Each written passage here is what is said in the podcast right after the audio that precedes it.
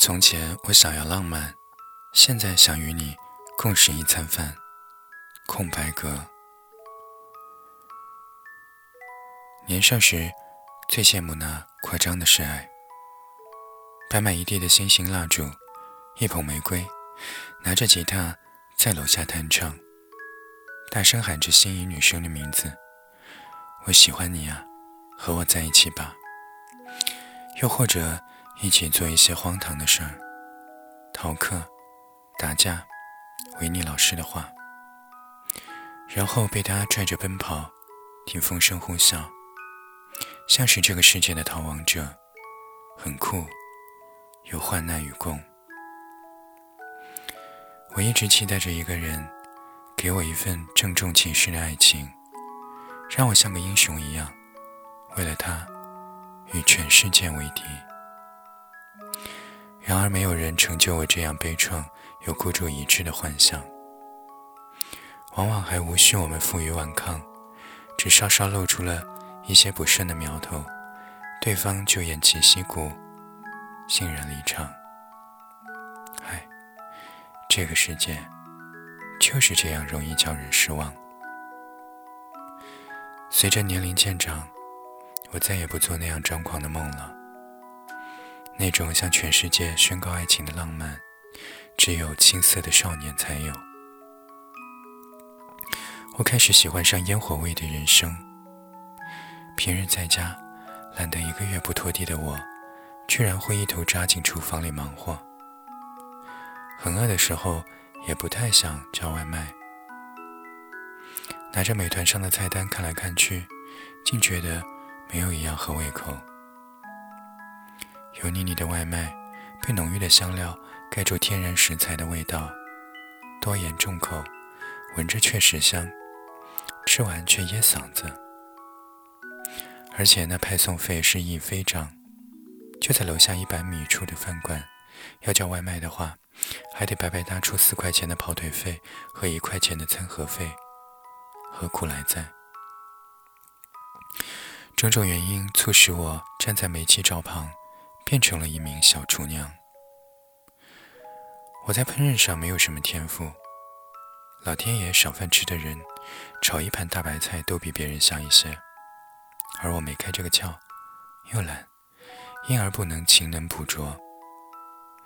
记得刚大学毕业时，在一所学校任教，几个年轻老师都爱凑堆玩。时不时在一起聚个餐。有一次，我自告奋勇来给大家做一个辣椒炒肉，对着百度的菜谱，一个指令一个动作的进行，只看那肉在油锅里滋滋作响。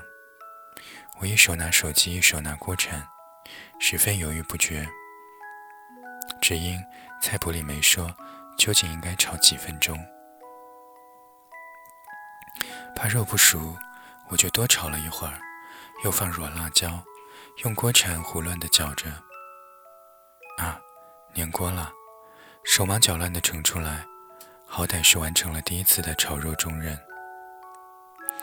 然而，一顿饭吃完，杯盘狼藉，别人炒的菜都被吃得一干二净，却有我那碗辣椒炒肉几乎完好的待在盘子里。那铁胃的、富有同情心的男同事，看在我的面子上，又夹了一筷子。可是，就连我自己，都对这盘辣椒炒肉难以下咽。尝了第一口，嚼了嚼，就忍不住吐了出来。奇腥无比，肉质又老又柴，辣酱仿佛带着砧板上生肉的味道，而且还焦了。之后，我又试过了几次炒肉。都以失败告终，才得知这样的家常菜最考验人的天赋。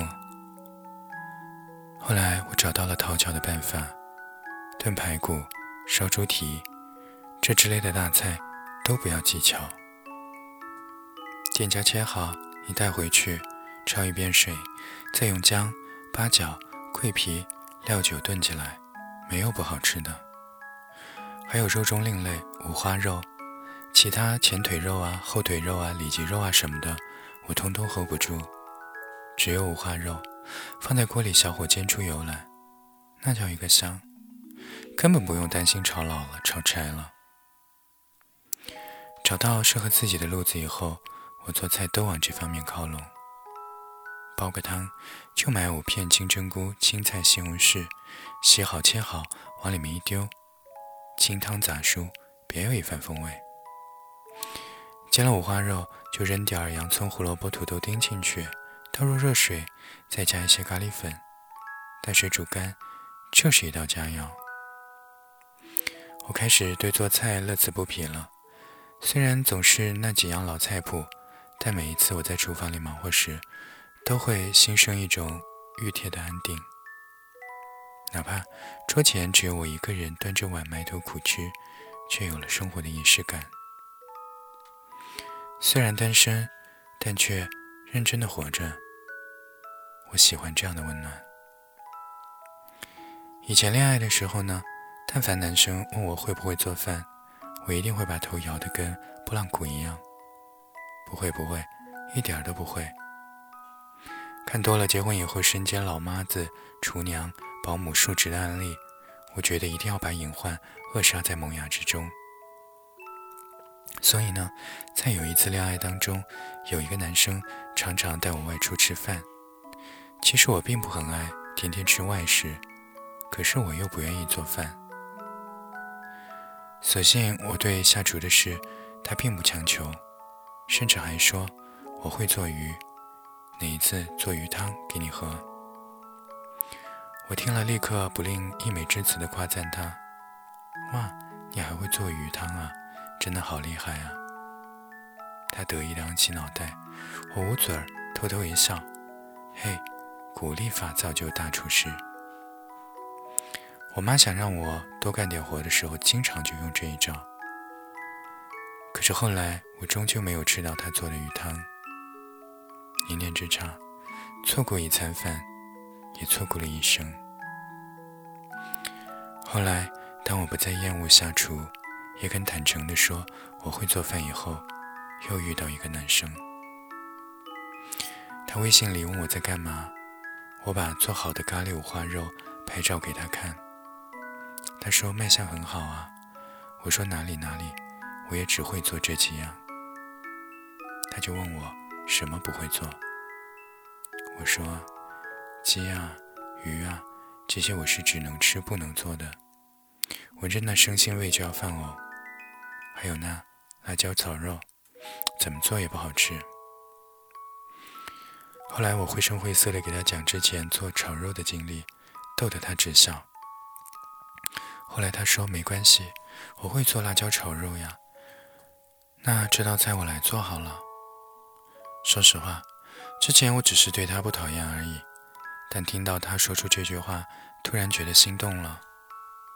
想想那幅画面，两个人在厨房里一起忙活，你切菜来，我刷锅，油烟机呜呜呜的响，水从龙头里面哗哗哗的流，柴米油盐酱醋茶，这般实实在在的温情，宣告着两个人之间的密不可分。为你洗手做羹汤。这是比浪漫更好的东西，可惜，仍旧没有能够实现。也许这一生能够共食一餐饭，也是难得的缘分，亦不能强求。好在我们告别时已能够心平气和。我在心里默默说：祝你能遇上好的共餐者，祝我也能。